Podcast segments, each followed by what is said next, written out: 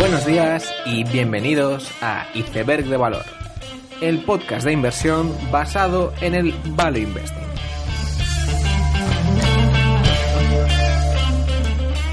Buenas, ¿qué tal va eso? Eh, en este episodio del podcast os quería hablar de lo que, bueno, yo considero que es el recurso más, más preciado, o al menos el más escaso, para el inversor amateur o no profesional. Mm, muchas veces oímos que, gestores de fondos y hedge funds se pasan pues toda la semana con varias horas y un montón de analistas analizando empresas. Y la verdad es que como personas que, bueno, yo en concreto no me dedico a analizar empresas, parece en un principio que estamos bastante en desventaja. Y, la verdad es que el análisis de una empresa puede ser muy costoso en tiempo. No solo es leerse el informe del año pasado, sino que consiste en analizar la empresa durante muchos años y también la propia competencia lo cual es, es una gran inversión de tiempo. Más allá de eso, se trata de, de trabajar tus propias hojas de cálculo, hacer extrapolaciones, etc. Lo cual se puede hacer, pero no se puede hacer para 50 empresas. Entonces, ante, ante esta situación, yo creo que pueden existir dos enfoques.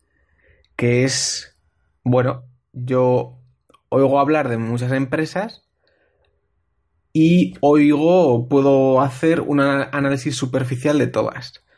Establecer un filtro eh, e invertir en, muchas de ellas. Entonces, sabiendo que este filtro es un poco superficial, habrá casos en los que salga bien y casos en los que salga mal y, vivir con ello. Y la segunda estrategia sería la de, bueno, yo invierto en muy pocas empresas mm, y, la demás, o sea, se podría concentrar todo el, dinero en estas empresas, lo cual parecería un poco peligroso en un principio. Y entonces lo normal sería invertir en, en no sé, 5 o 10 empresas y la cantidad restante de tu capital que se gestionará de forma externa.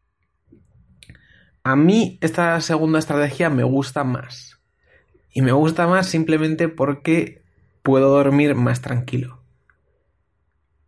Hay muchos casos en los que tú oyes hablar de una empresa durante dos, tres horas, la analizas y todo es muy bonito y tienes muchas ganas de invertir y el, y el cuerpo te lo pide, digamos. Pero mi, experiencia es que eso puede salir mal muchas veces y la verdad es que cuando sale mal em, deja una cicatriz, digamos, anti, anti inversión que no es muy que no es muy sana. Y digamos, también el enfoque que, no me gusta es que tú nunca vas a llegar a ser un gran inversor reconocido por la gente por invertir de forma superficial. Entonces, es mejor mm, llegar a aportar valor en unas pocas áreas, pero el poder hacer un análisis que quizás está fuera del alcance de mucha gente y, y bueno, eh, digamos, ganar reconocimiento con ello. Porque si eres capaz de hacer esa cosa especial, quizá llega un día donde puedas decir, bueno, pues me voy a dedicar a esto. Haciendo un análisis superficial es muy difícil dedicarse al, al mundo de la inversión porque realmente no tienes un rasgo, un rasgo característico importante. Entonces, mm, optando por esta segunda característica y sabiendo que el tiempo es limitado, una alternativa es con el resto de tu capital invertir en fondos pues gestionados por otras personas.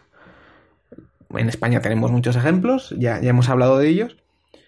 Y, otra alternativa que me gustaría comentar es el de los ETFs semipasivos, ¿vale? Un ETF al final es un fondo mm, que tiene unas comisiones bajas y el, tener mm, ese carácter semipasivo lo que hace es que tenga una fórmula al final detrás de todo que haga invertir o ponderar en unas empresas más que en otras. Y, la verdad es que hay fondos o, ETFs value, ¿vale? Y un poco para hablar de ello, me gustaría hablar de un informe, bueno, un paper extremadamente conocido en el mundo de la inversión, que es el de Fama y French, y, habla del Value Premium. Entonces, el, link de este paper lo, lo, voy a poner en la descripción para que todo el mundo lo pueda leer pero querría hablar básicamente de dos tablas que, me parecen muy importantes, analizando empresas de, desde 1926 hasta 2004, es decir, 942 meses, mm, se, divide el mercado en diferentes mm, acciones, dependiendo de tamaño y dependiendo de, en este caso, valor en libros valor de mercado, ¿vale? Entonces, lo que estos señores encuentran es que si tú restas em, el retorno de empresas pequeñas menos empresas grandes, tienes un premium, es decir, un, em, un retorno extra de 0,23% mes a mes, ¿vale? En estos, bueno, este, unos 80 años. 0,23% al mes, lo cual es, importante. Y, por otro lado, si la resta es entre value y growth, es decir, eh, todas esas empresas que cumplen características value frente a growth, el premium aquí es de 0,40% al mes. ¿Vale? Esto al final mm, la conclusión más clara que se puede sacar es que los retornos más grandes se dan en empresas value y en empresas value pequeñas. Em, si vamos al otro gráfico de, de este paper, podemos ver cómo dividen el mercado entre tamaños pequeños y grandes y el PER. En este caso hacen con el inverso del PER, pero es la misma filosofía y se ve otra vez claramente como las empresas pequeñas con PER bajo son las que tienen mejores rentabilidades. Entonces, em, si esto se ha dado durante 80 años y entendemos que las causas son fundamentales, es decir, que, que al tener PER bajo estás comprando barato y por lo tanto es más posible que las empresas suban, pues parece que si hubiera algún ETF que, que invierta en empresas pequeñas, value, nos va a ir bien a largo plazo. Entonces, em, en este contexto, lo que entra en juego es el Russell 2000, que es un índice de empresas pequeñas. Y, dentro del Russell 2000, lo que existe es, digamos, un subíndice del Russell 2000 Value. Existen, bueno, un Russell 2000, o sea, un Russell 1000 Value, un Russell 3000 Value. Pero bueno, eh, elegible el Russell 2000 Value como referencia. Y, y lo que hace es esto, eh, pone una serie de parámetros en una fórmula que pueden ser eh, beneficios, mm, valor en libros, etcétera. Eh, la fórmula mm, no, no la he conseguido encontrar, pero, pero bueno, nos creemos que son características value e invierten en, en las empresas de Russell 3000, ¿vale? Que son empresas pequeñas de Estados Unidos. Y, básicamente este índice es, en lo que querríamos invertir si hemos leído el paper de, de Fama French. mm, hay que decir, aún así, si tú vas a, a la página de, Russell o Russell 3000, em, en los últimos 10 años, la verdad es que todos esos ETF, bueno, todos esos índices basados en, el growth han superado al value. Es decir, em, hay una contradicción en los últimos 10 años de lo expuesto en el paper de, de Faman French. Pero bueno, mm, personalmente prefiero darle validez a aquello que ha funcionado durante 80 años más que algo que ha funcionado en 10. Que también sería razonable invertir en algo growth. Pero personalmente no me siento tan, cómodo.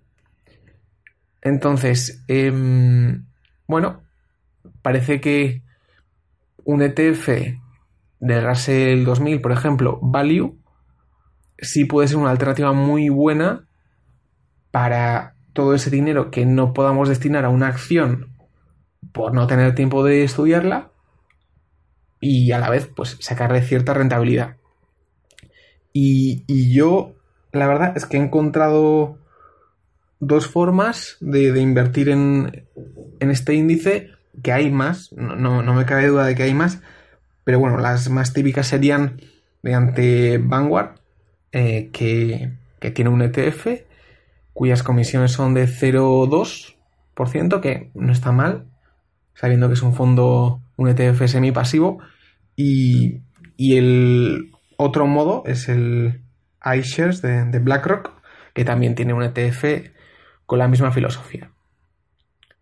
Entonces, bueno, yo personalmente en mis eh, fondos sí que tengo una posición en, en, estos ETFs, básicamente porque no, quiero decir, puedo ver muchas empresas que me interesaría invertir en ellas.